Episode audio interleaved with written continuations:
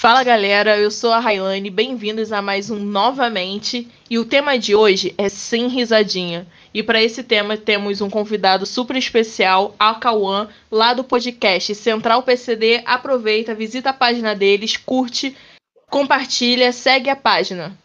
Salve galera, meu nome é Cauã, apresento lá o podcast Central PCD e espero que vocês curtam aí o que eu tenho para colocar hoje. E muito obrigado pelo convite aí, galera. Qual foi, rapaziada? Aqui é o Christopher e eu espero que esse programa ensine muitas das pessoas que estão ouvindo ele. Fala, galera. Aqui é a Gabi. E eu acho que é tanto fogo nos racistas quanto fogo nos capacitistas. Salve, rapaziada. Eu sou o Alsan e eu acho que o tema de hoje é sério demais para brincadeirinhas. Então, galera, pelo que deu para entender, hoje a gente vai abordar um pouco de um pouco sobre a inclusão e sobre o capacitismo. O Acauã ele tem um podcast que aborda esse tema e ele veio aqui para dar a opinião dele e explicar algumas situações que acontecem no nosso cotidiano. Eu acho extremamente importante esse debate, colocar isso em pauta, porque é um tema que a gente não vê tanta visibilidade, principalmente na internet. E acho ainda mais importante do, de nós estarmos aqui, a presença do Acauã, que é uma pessoa que pode falar abertamente sobre isso com as experiências que ele tem. Eu acho que isso é um assunto tão importante que foi criado o Setembro Verde. Eu acho que muitas pessoas desconhecem esse projeto, ele não é tão divulgado. E é um projeto recente, que foi lançado em 2015. E ele é comemorado dia 21 de setembro, perto do dia da árvore e perto do início da primavera. Ele foi criado justamente para haver a inclusão de pessoas com deficiência no mercado de trabalho e no âmbito social, porque não havia essa, essa inclusão. Então, todas as empresas e os locais que aderiam é, à campanha com emblemas verdes, luzes verdes, sabia-se que ali tinha essa campanha de inclusão com pessoas com deficiência. E para entender um pouco isso, eu acho que primeiramente nós deveríamos saber quais são os tipos de deficiência, o que seria uma pessoa com deficiência, como abordar isso. Até porque o Setembro Verde, ele inclui todos os tipos de pessoas com deficiência, seja ela física, auditiva, visual, cognitiva ou intelectual. Então, esse projeto foi criado para, todo, para todos os tipos de inclusão, não só, por exemplo, uma pessoa cadeirante. É importante a gente pensar aqui, né? O que, que a gente está pensando quando a gente fala em deficiência, né? O que que quer dizer? Ah, pessoa com deficiência, mas o que é deficiência? Né? Parece uma coisa muito, muito. Ai meu Deus, lá vem o filósofo, mas não. É porque é o seguinte, isso faz diferença mesmo na hora que você vai lidar. Até porque, assim como todas as formas né, de, de, de, organização humana, a noção de deficiência que a gente tem hoje, ela não existe eteriamente e de forma atemporal, né? Ou seja, ela não é, não esteve sempre aí e é assim que é e ponto. É, você já teve várias formas de encarar a deficiência, né? Não só de encarar, encarar no sentido de, de, de reação, mas encarar no sentido de, uh, de, de, como interpretar isso, né? Então, no caso, você já teve modelo de, de extermínio, quer dizer que era um, uma coisa a ser exterminada na, na, naquela raça por um ou outro motivo. Você já teve o modelo de isolamento, que eram pessoas que não tinham condições de conviver. Você já teve o modelo religioso, que impera até hoje, inclusive, que diz que essas pessoas precisam de salvação, né? Porque são, elas têm a deficiência que elas têm por causa de N motivos, né? E aí os motivos vão variar segundo a, a cosmologia aí da, que a gente vai trabalhar, mas enfim, que são pessoas que precisam de salvação ou de algum auxílio, ou ainda que são pessoas, sei lá, meio supra-humanas, ou inocentes, ou anjos, ou qualquer coisa do tipo. Também entra no modelo religioso. O modelo médico, que é o que é, é o que é institucionalizado hoje em dia, que diz que equipara deficiências a doenças. Tanto é que nossa, as nossas deficiências são classificadas pelo, pelo CID, pelo Código Internacional de Doenças.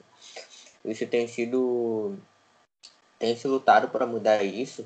Inclusive, um projeto pioneiro na, nesse sentido foi um, um dos últimos projetos do, do governo Dilma, que foi o IFBR, né, o Índice de Funcionalidade Brasileiro, que impulsionou um processo latino-americano que eu não me recordo o nome agora, mas que se pretende ser uma alternativa ao CID, é, segundo um outro modelo, que é o que eu vou entrar agora, que é o que nós, militantes PCDs, adotamos quando nós vamos falar de deficiência, e bem como qualquer, né, qualquer pessoa que tenha lido as discussões recentes a respeito. Né? Não, não, precisa nem ser ninguém muito, sei lá, devotado à causa PCD. É só uma questão de, da maneira como os debates naturalmente é, evoluíram na, na, última década, principalmente, nas né? duas últimas décadas, que é o modelo social.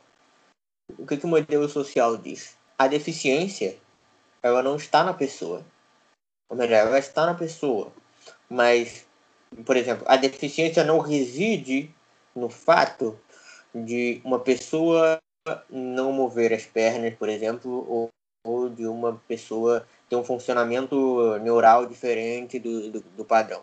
A deficiência reside no fato da sociedade, o espaço, e a sociedade no sentido mais material da coisa, ou seja, os espaços físicos, as dinâmicas sociais de maneira geral, excluírem essas pessoas em virtude dessas características. Então, por exemplo, é, uma pessoa com deficiência, uma, uma pessoa surda não é uma pessoa com deficiência porque ela não ouve. Uma pessoa surda é uma pessoa com deficiência porque o fato dela não ouvir acarreta exclusões nos espaços onde ela transita, né? Porque o que acontece? A, a noção de deficiência que a gente trabalha hoje, não que a gente trabalha hoje, mas a noção de deficiência que está instaurada na sociedade, né? Ou seja, a deficiência enquanto a falta de uma determinada funcionalidade ou isso é uma coisa que vem do século XIX e que tem muito a ver com a evolução do modo de produção capitalista. Por que, que aconteceu, né? Quando você teve aquela transição, principalmente na Inglaterra, né, na, na segunda revolução industrial, onde você teve a, a, instauração, de certa forma, da produção em série, né? Ou pelo menos da produção em massa. Quer dizer, você tem um galpão com várias máquinas e muitos trabalhadores máquinas ainda tanto quanto rudimentares, né? Então você tem uma grande alta de acidente de trabalho. E aí você vai ter os ideólogos da época, né? Aqueles que vão se debruçar sobre o assunto e vão começar a chamar as pessoas em, cujos corpos apresentavam as consequências desses acidentes como disabled. Em inglês, hoje em dia, né? Disabled entrou na, na, na, cultura como deficiente, como pessoa, como, como deficiente, né? Disabled people. Disabled tem também uma conotação e há fortes razões para que a gente conclua que foi por isso que essa palavra foi adotada e não outra. Que disabled tem uma conotação forte de inaptidão, de defeito, né? de inabilitação. Quer dizer, able, né, é habilidade, né? Uma pessoa hábil, né? É, you are not able to. Você não é hábil para, você não está apto para. Então, a pessoa disabled seria uma pessoa inapta ou inabilitada. Aí, consequentemente, essa noção de deficiência vai atravessar a gente, né? Vai atravessar a história, né? Por, por conta de, de todo o processo ideológico da, do, do sistema capitalista. É, e, portanto, vai encaixar essas pessoas que têm essas conformações corporais semelhantes à dos acidentados laborais, porque se a gente for pensar, né, é, uma pessoa cega né, se assemelha a, uma consequência de, desses acidentes. É, a surdez, da mesma forma, e, e, por aí vai. Os autistas também podem pode ser consequência né, da carga exaustiva de trabalho, né? Não é, mas né, por, por aproximação. Então, vai se enquadrando essas pessoas. E por enquadrar essas pessoas nesse setor, assim como você vai ter diferentes formas de enquadrar o negro nas diferentes sociedades, por exemplo, vamos dizer, o negro, produto da dinâmica social brasileira, é, ele é identificável por alguns fatores e o negro na dinâmica social estadunidense é identificável por outros. Uh, mas aí a, a deficiência vai adquirir essa, essa série de, de marcadores sociais, né, que vão ser espalhados aí, muito com a ajuda da igreja também, vai se apoiar no modelo religioso e tal. E o modelo médico vai ser, de certa forma, a validação científica um, de, dos outros modelos que não o tinham, né? Então. Então, quando a gente fala de deficiência, a gente fala de pessoas que são excluídas por não terem uma certa conformação corporal. Ele tá muito ligado à noção de produtividade, né? Tudo, tudo essa parada. E aí, você tem todo um histórico de luta dessas pessoas, né? Desde a década de 60 até os dias de hoje. Você tem um longo histórico aí de, de luta por briga, porque essa, essa exclusão não é meramente, por exemplo, você, não sei, aquela coisa clássica, meio, meio clássica de filme de sessão da tarde, assim, você desprezar o amiguinho e aí alguém de coração bom vai. Não. Essa exclusão ela atravessa muitas dinâmicas, entendeu? Por exemplo, a cidade não é pensada para corpos diferentes do, do padrão. Saca? Ela não é pensada, por exemplo. O exemplo mais idiota possível é que um, as ruas, né, são marcadas por degraus.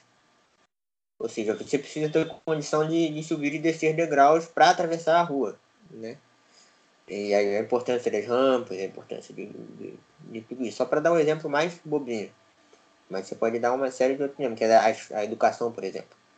A educação, a forma de educação regular, está inteiramente pensada para pessoas que veem com os olhos, ouvem com os ouvidos e e se movem de determinada forma e tem um corpo de um determinado tamanho para caber naquelas carteiras padronizadas e por aí vai. Quando o, o Akawan ele coloca essa questão da produção em massa, é, a gente consegue perceber essa questão tanto na escola, na educação, né, quanto na própria na arquitetura das ruas, porque a educação e essa estrutura essa pavimentação das ruas, faz com que essa, essa concepção de massa seja naturalizada para você acreditar que as pessoas que não atendem aquele tipo de estrutura não simplesmente não serão incluídas. E eu acho que esse papel da inclusão é que é a quebra de paradigma dessa situação. Porque quando você se vê obrigado a tentar incluir no cotidiano essas pessoas, é que você tem que, de fato, ver com outros olhos. E não só ver no sentido, no sentido de você só consegue ver com os olhos, mas conseguir ver em, em, outros, em outros aspectos, né? Você conseguir perceber o mundo de outra forma que não seja da forma como você acredita que sempre percebeu. Porque muitas das pessoas acham que a vivência dela está limitada a, ou à audição ou à visão, mas a gente tem muitas outras formas de perceber o mundo e que a gente não percebe. E as pessoas com deficiência, elas têm, pra, têm aquilo para elas naturalizado, e isso faz com que as pessoas que estão calcificadas naquele pensamento de ah, se essa pessoa não tem uma perna, se essa pessoa é cadeirante, se essa pessoa é surda, se essa pessoa é cega, não vai conseguir atuar da forma como eu atuo, isso é um problema, é, já mostra que a pessoa não tem uma noção de fato da capacidade que o ser humano tem de ser flexível, né? de ser, de conseguir agir de diversas formas, abranger diversos assuntos de diversas maneiras. Eu acho que quando a gente fala de inclusão, a gente tem que ter sempre isso em mente, que não é porque você está acostumado com uma coisa, você nunca viu um deficiente visual ou um deficiente em outro aspecto no seu cotidiano que quando um aparece você vai ter que parar de fazer o que você faz. Mas não, você vai ter que saber colocar aquilo que você faz de, outro, de outra maneira. E eu acho que isso é essencial se você quer expandir os seus horizontes. Então, a Revolução Industrial, ela trouxe um monte de fatores de produção e de realização de tarefas em massa todos esse, essas, esse sistema de produção ele era pensado e planejado para pessoas que não tinham deficiências. Então, existem muitas teorias dentro da, da Revolução Industrial, dentre tempos e movimentos, entre outras, que eram planejadas para você ter uma maior eficiência e eficácia. Isso criava uma, um padrão de comportamento que era feito só por pessoas que tivessem as mesmas características físicas, que geralmente eram aquelas pessoas que tinham duas pernas, que enxergavam, que tinham duas mãos. E isso exclui muitas pessoas. E dali começou a, a, segregar muito mais, na minha concepção, as pessoas que têm uma deficiência. E as pessoas, e a partir daquilo, começou a se gerar uma sociedade automatizada e que ela só pensava em pessoas com o mesmo padrão corporal, com a mesma capacidade de cognição, excluindo todas as que estivessem fora disso, até mesmo as pessoas que estavam fazendo aquilo e, como a Cauã disse, por algum motivo tiveram algum acidente laboral. E nisso você se torna aquela pessoa marginalizada na questão de que ela não consegue fazer aquilo porque aquilo não foi planejado para ela. E nisso a gente tem um, um, novo problema, não um problema tão novo assim, porque isso sempre existiu, mas é um problema em maior escala. A gente precisa agora criar acessibilidade pra, no cotidiano dessas pessoas. Gente, em tudo isso que vocês relataram, eu paro e penso o quão a trajetória de uma pessoa com deficiência é. é como é que é ser uma pessoa com deficiência e morar no Brasil. Não basta você ter uma deficiência, você tem que morar no Brasil. E foi como vocês falaram, é difícil acesso em todos os meios. Não só, por exemplo, para você é, você ser paraplético e não ter uma rampa e ou ter um poste no meio da calçada, por exemplo, é, ou então, por exemplo, é, não ter um piso, um piso tátil, porque é isso que nós mais encontramos no, no nosso dia a dia. E eu fico pensando, caramba, é, eu sou uma pessoa deficiente, ainda tenho que lidar com essas dificuldades, tenho que lidar com preconceito, tenho que lidar com a discriminação, é, tenho, ter, ter que lidar com as pessoas achando que é uma pessoa coitada, achando que é uma pessoa tadinha, porque é muito visto assim, você é visto como inferior. Eu, por exemplo, eu tinha até comentado com os meus amigos que eu não tinha nenhum amigo que possuía deficiência. E aí eu parei e falei, não, eu tenho sim, eu tenho um. E nesse de a gente de nós irmos gravar o podcast, eu parei para conversar com ela. E ela tem um problema nos joelhos que ela hoje em dia não consegue mais andar. Quando era, nós éramos mais novas, ela conseguia andar. E ela realmente falou isso pra mim. Ela falou, Railane, eu não sei o que é pior. É, eu nascer com deficiência ou eu adquirir ao longo da minha vida porque você lembra de como você era antes e agora como você é, e você vê que o Brasil, o governo, não te dá nenhum recurso para ser mais acessível. É um, é um discurso muito lindo, é um discurso muito lindo que o sistema fala, que o governo fala em acessibilidade, inclusão, setembro verde, é tudo muito bonito, mas uma coisa que só fica no papel, uma coisa que não acontece e que não sai dali. As pessoas têm que viver com aquilo rotineiramente. Você fica perguntando, poxa, como é que eu vou lidar com isso? como é que, como é, que é essa questão de, de acessibilidade. Então, daí eu, eu paro e sempre penso, como é que a pessoa ela vai viver com isso, como a pessoa vai lidar. Porque, por exemplo, ela se tornou, ela não nasceu com, com a deficiência, ela já nasceu com um problema, mas depois ela adquiriu é, com problemas de saúde. E aí você vê que uma, antes você tinha total acesso, você tinha o passe de ir e vir, e agora esse passe é totalmente restrito. Tem uma coisa que é, o capitalismo traz e que traz também junto com o capacitismo, que é aquela parada de incentivar você a fazer as coisas, só que eles usam muito esse incentivo através de coisas capacitistas. Por exemplo, ele vai pegar uma pessoa com deficiência que faz determinada coisa, o que é normal para aquela pessoa, e vai falar: olha, se ele consegue, você também consegue. Ou então, tipo, ah, dê valor à sua vida, porque por causa disso, por causa daquilo. São coisas completamente capacitistas. Você diz que, tipo, não é para aquele cara conseguir, mas ele conseguiu, então você também consegue. Isso é uma coisa que, assim, tipo, mano, como é que você vai comparar a vida das pessoas assim? Então, tipo, não sei, mas o que que você, que que você acha disso, Acauã? Cara, assim, o link, né, que o Vitor fez, que o Gabi fez agora, e que eu tento fazer sempre que eu vou me pronunciar sobre, ele é essencial, que é o link do capacitismo e capitalismo. Que isso sempre existiu. Sim, o preconceito contra né, coisas muito distantes do padrão sempre existiu. Mas o capitalismo ele vai sistematizar e, e capitalizar literalmente em cima de todos esses problemas, né? Então, por exemplo, essa questão do incentivo é, pelo capacitismo, a gente chama de pornô de inspiração, né? Um conceito que foi cunhado por uma menina australiana, mas porque Por que pornô de inspiração? Porque literalmente você usa um corpo, que é um corpo com deficiência, pra te dar tesão de viver, assim. Vamos, vamos falar de uma maneira bem, bem direta aqui. Então, tipo assim, é aquele negócio, né? Aquela matéria bonita, aquelas músicas, não sei o que.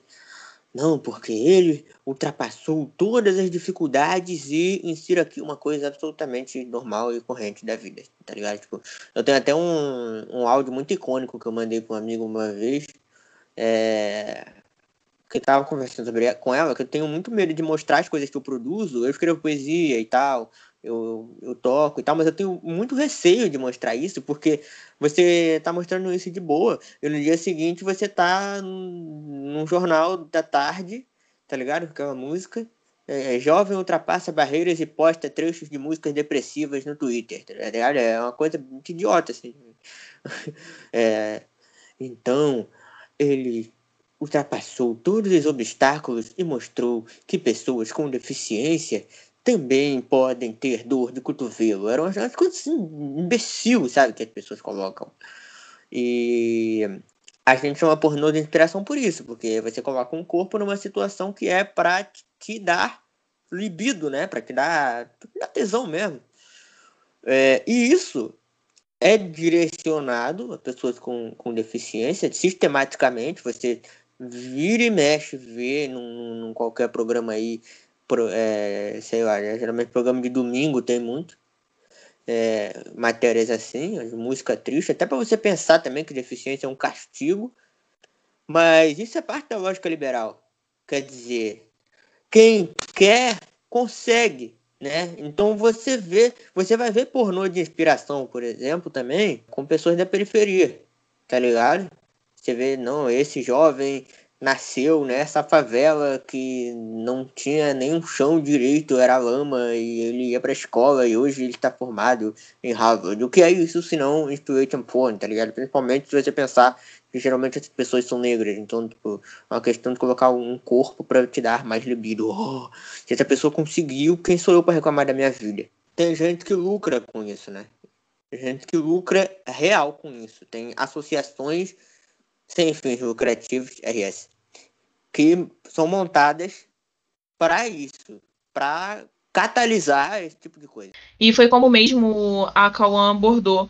É, uma pessoa com deficiência, ela é visto tão, tão anormal, e principalmente pelo nosso sistema capitalista, e que você tem que estar sempre se capacitando, porque desde antigamente isso vem enraizado na, na nossa história, porque antigamente quando as crianças ou a pessoa nascia com deficiência, elas eram descartadas, é, como se fossem objetos.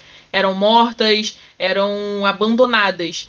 E isso, com o passar dos anos, foi se adaptando, né? E tentando incluir essas pessoas no, no âmbito social. Mas você ainda consegue ver muita discriminação, muito preconceito. E que para uma pessoa, uma pessoa deficiente, sempre vai ser exigido mais dela, sempre vai ser exigido mil vezes mais dela. Se ela é, por exemplo, formada em medicina, ela não pode só terminar a faculdade dela de medicina e vida que segue. Não, ela vai ter que fazer uma pós, ela vai ter que fazer um mestrado, ela vai ter que fazer uma, é, uma MBA, ela tem que sempre estar tá sendo melhor que os outros, ela sempre tem que ser o melhor dos melhores, ela nunca pode ser apenas o melhor. E você tem que lidar com isso, você tem que lidar com, com, um, difícil, com um difícil acesso também aos estudos, é, na inclusão nas universidades, e você tem que lidar com você sempre ser o melhor, porque você também é tratado com inferioridade você tem que mostrar que você é além do melhor. Tem um amigo que até participa lá de Central PCD comigo, o Sidney. Aliás, um abraço, Sidney. Que ele, uma, ele tinha mestrado, mano. Ele perdeu uma vaga pro maluco que só tinha graduação, porque o maluco era sem deficiência e ele era. ele é cego no caso. Então, tipo. é assim que a coisa funciona. É, você vê essa. Você vê esse preconceito, essa discriminação, né? Como eu falei, que vem desde lá do início. Por exemplo, quando houve agora o Setembro Verde, é, a inclusão e, e tudo mais, mesmo que você sempre tenha que ser o melhor, por exemplo, eu trabalhei numa empresa que eu era trabalhava no RH, era o suporte ao RH, e nós da, nós da empresa nós da empresa tinha o sistema PCD. Eu falo nós porque eu estava na empresa, então se torna um, mas não que eu aderia àquilo, eu simplesmente tinha que cumprir com a minha função. E quando nós é, fazíamos contratação de uma pessoa com deficiência, é, nós buscamos o mais próximo, assim, entre aspas, do normal, porque é realmente assim, uma pessoa com deficiência ela é vista como anormalidade. Eu falo isso porque eu trabalho tanto no ramo da saúde, é, eu sei que não é uma anormalidade, mas como as pessoas veem, como tipo os outros veem como empresa, vê muitas empresas, não são todas, claro, não vamos generalizar, muitas veem como anormalidade. E aí, por exemplo, se você tinha uma, você tinha uma vaga para o PCD, para o sistema de vagas PCD, é, iria contratar uma pessoa que ela não tinha uma deficiência à mostra, que ela, por exemplo, se fosse visual, que é pelo menos um olho ela enxergasse uma vista, né? Ou se, por exemplo, ela não tivesse um dedo, que fosse o dedo mindinho, para poder também não ser reparado. Então era uma coisa assim muito, muito, muito restrita. Aí eu ficava me perguntando, até que ponto essa empresa ela é inclusiva? Ela é realmente uma empresa inclusiva só para ela não pagar a, a taxa dela, a, a, multa que ela tem, porque ela tem que ter o um sistema de, de vagas PCD. Ela só é inclusiva, entre aspas, porque para mim isso não é inclusão.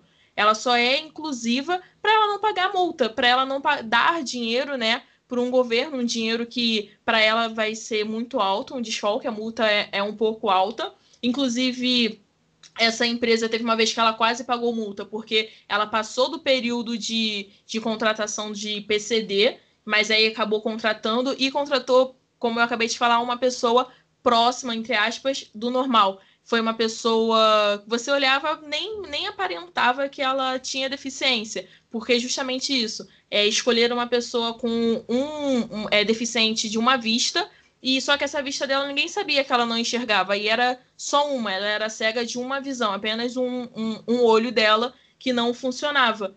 E ela, como usava óculos e tudo mais, ela conseguia, tipo, manter tranquilamente ele. Porque ela perdeu também de, é, de acordo na.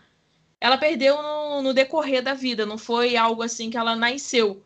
E eu fico, eu fico me perguntando justamente isso. Até onde as empresas são inclusivas? Até onde esse programa, por exemplo, do Setembro Verde, ele, ele é verídico? Até onde, por exemplo, o sistema de cotas nas universidades são verdadeiras? Será que realmente acontece? Será que, ou, será que realmente acontece? Será que quando, quando os sistemas de cotas foram, foram feitos, foi realmente para incluir? Porque cobram tanto de uma pessoa com deficiência cobram tanto delas que eu fico me perguntando às vezes onde isso vai parar. Eu não consigo ver, eu não consigo ver o fim, eu não consigo ver uma pessoa com deficiência é, ser tratada, entre aspas, normal. Claro, tem pessoas que lidam com isso normal, tem essa consciência que é uma pessoa igual a gente, é igual a mim, é igual a todo mundo.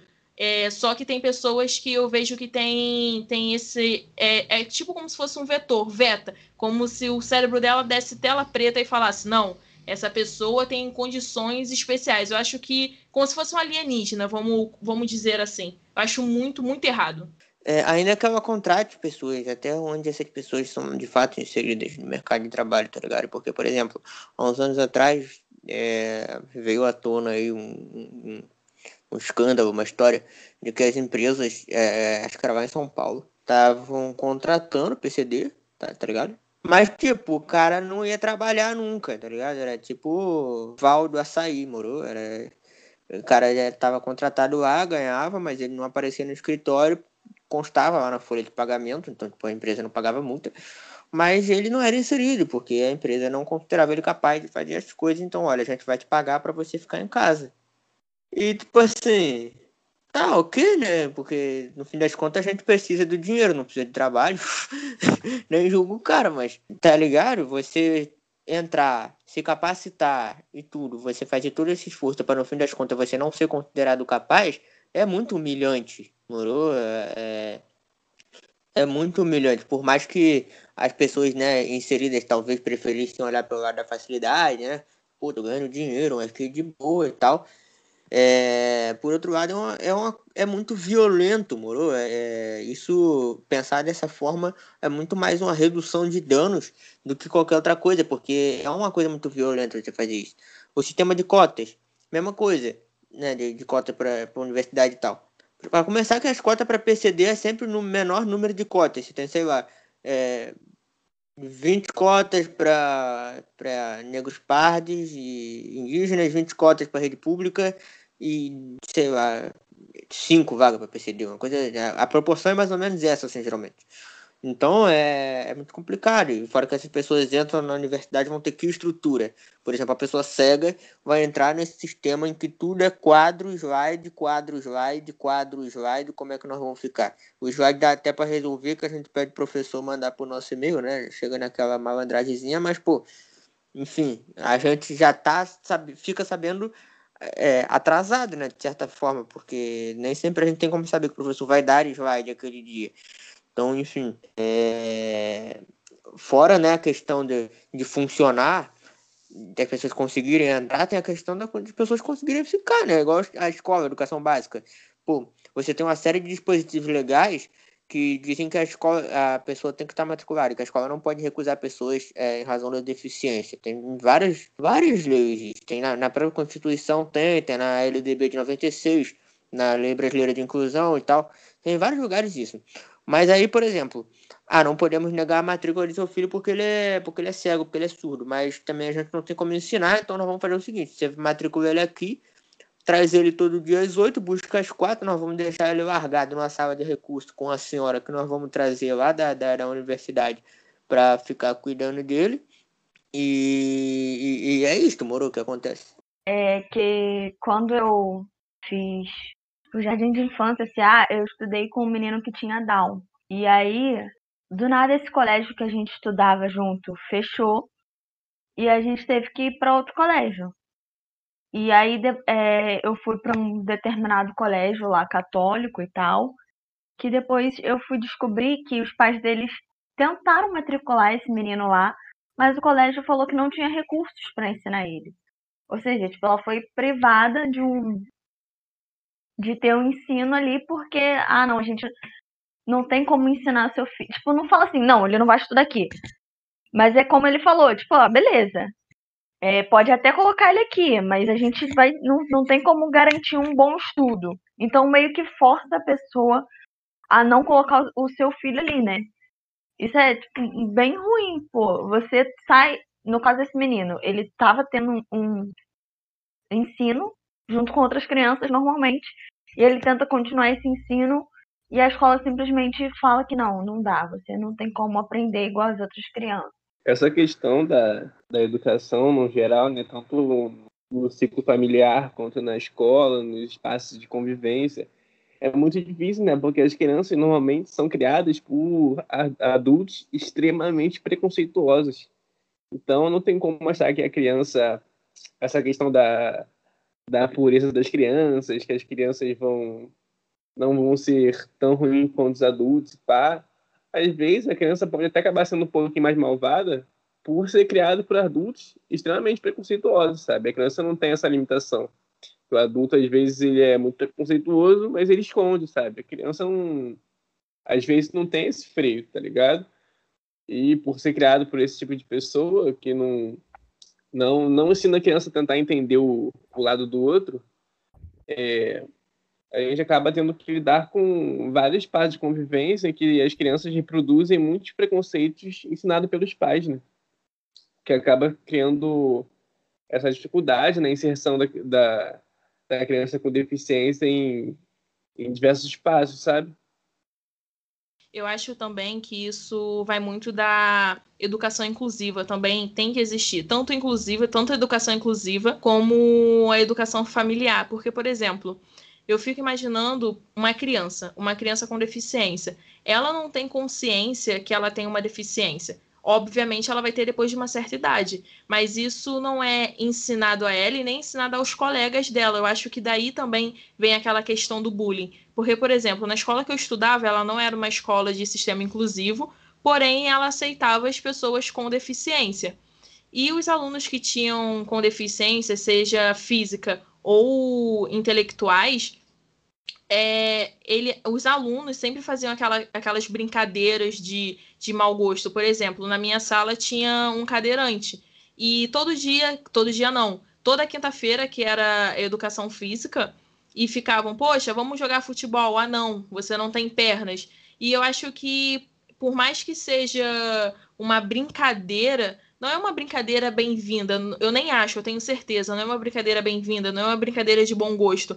E me, e me surpreende mais ainda por vir de uma criança. E eu digo criança porque, gente, 10, 11 anos eu considero criança. Não considero ainda adolescente, uma pessoa que é é, já tem uma consciência formada. Então você vê que isso realmente é falta de educação inclusiva na escola e familiar, porque como foi dito mesmo, às vezes os pais eles têm totalmente aquele preconceito, totalmente aquela mente fechada que não sabe nem lidar com isso. E daí você tem esses inúmeros casos de bullying, de preconceito, às vezes a criança ela acaba tendo depressão, não quer ir mais para a escola e os pais tentam entender o porquê mas as outras crianças mal sabem que ela é normal e capacitada tão quanto quanto elas. E se bobear, é muito mais desenvolvida do que elas. Então eu fico me perguntando como é que as crianças vão reagir, porque nascem muitos casos de bullying, de preconceito, e essas crianças se isolam, entram em depressão justamente por falta dessa educação, dessa educação inclusive familiar, porque como foi dito, se eu não me engano, pelo Vitor, há famílias que são totalmente fechadas, totalmente restritas e preconceituosas.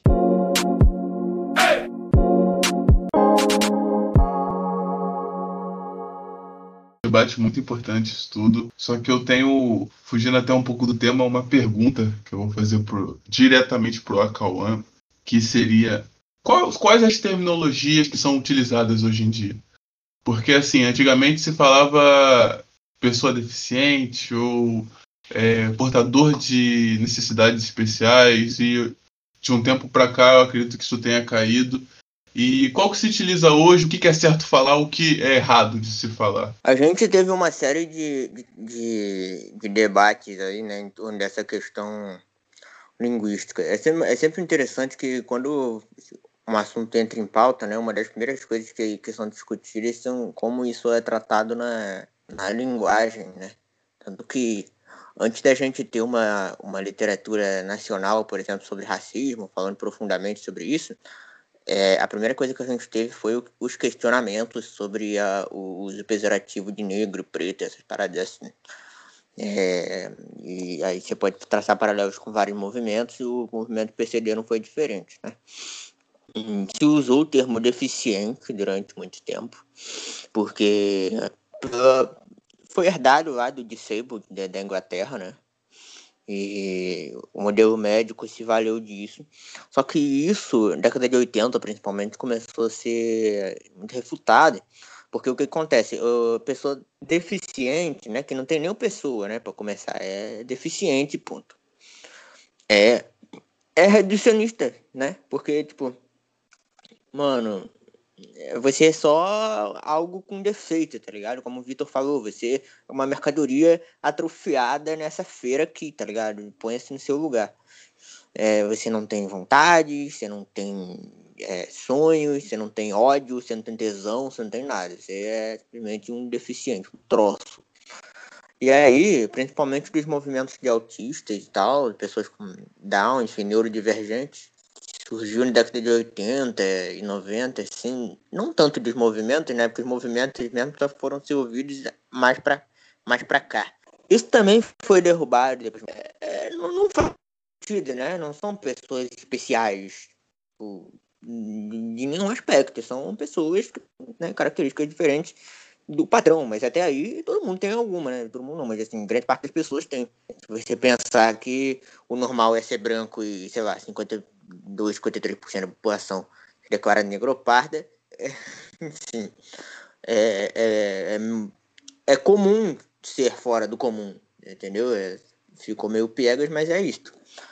Aí surgiu uma outra parada que era, não, as pessoas não são especiais, elas são igual a todas as outras.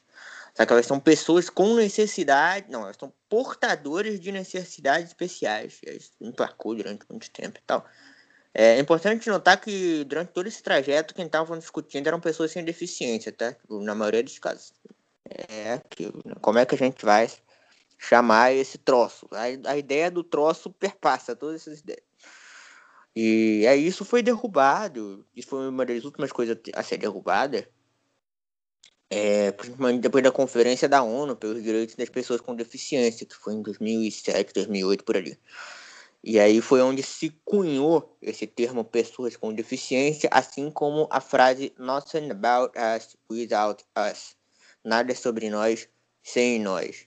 Porque o que estava acontecendo até então era que pessoas sem deficiência estavam discutindo sobre o nosso futuro, nosso presente, nosso passado, né? É, era isso que estava acontecendo.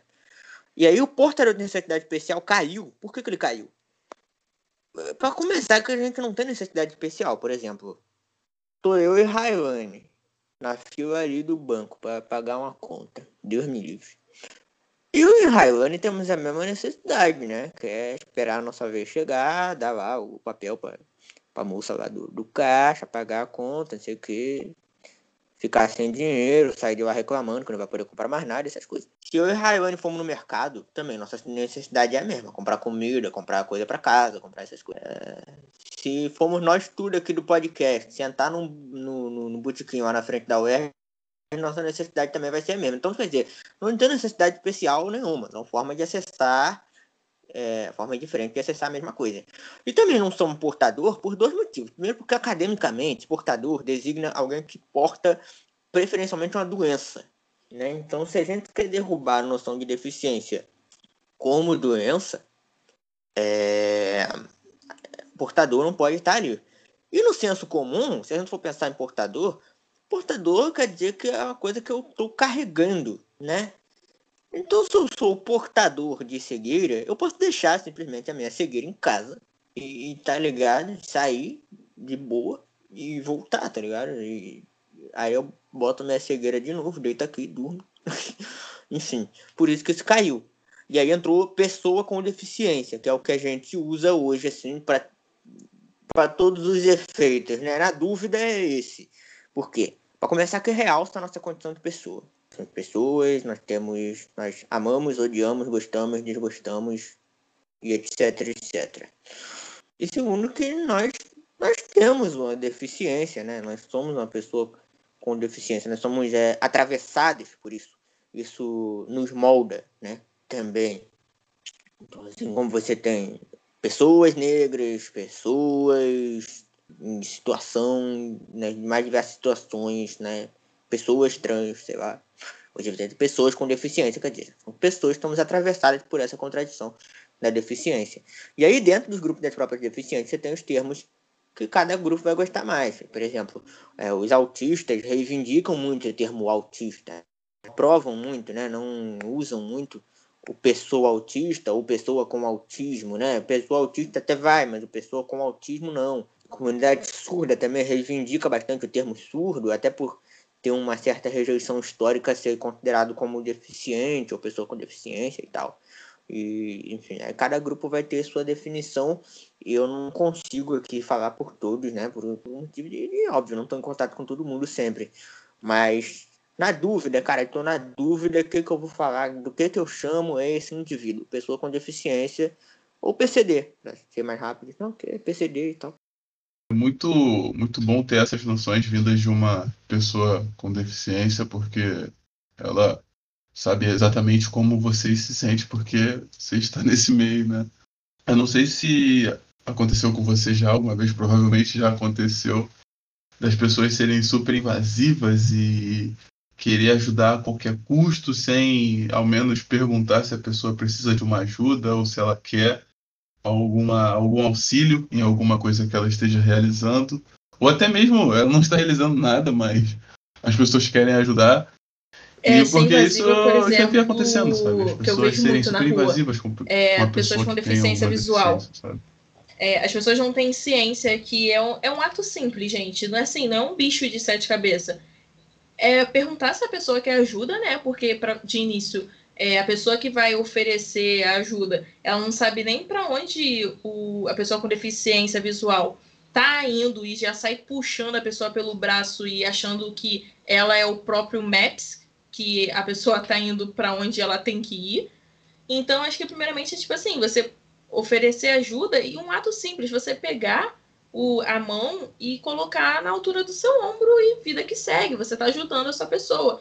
Mas acho que as pessoas elas ficam tão preocupadas em fazer aquela boa ação do dia que elas esquecem disso e saem puxando pelo braço e não tá nem aí para onde você vai ou se você quer ajuda ou não. É uma coisa assim muito, muito, eu diria assustadora, porque se eu sou mulher e eu sou uma pessoa com deficiência visual e uma pessoa faz isso comigo, eu já ia achar que eu estava sendo assaltada ou estrupada, sequestrada.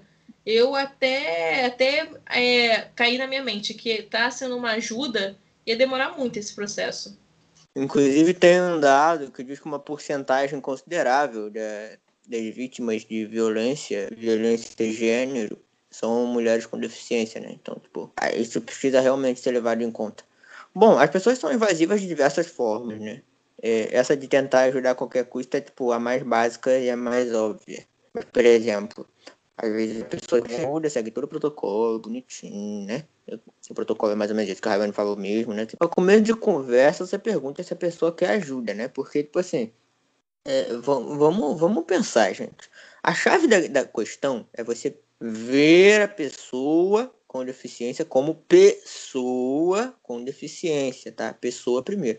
Então, quer dizer, você não sai puxando pessoa alguma pelo braço, tá ligado? Você, é uma coisa que você não faz, a menos que você queira sequestrá-la, matá-la ou levá-la presa.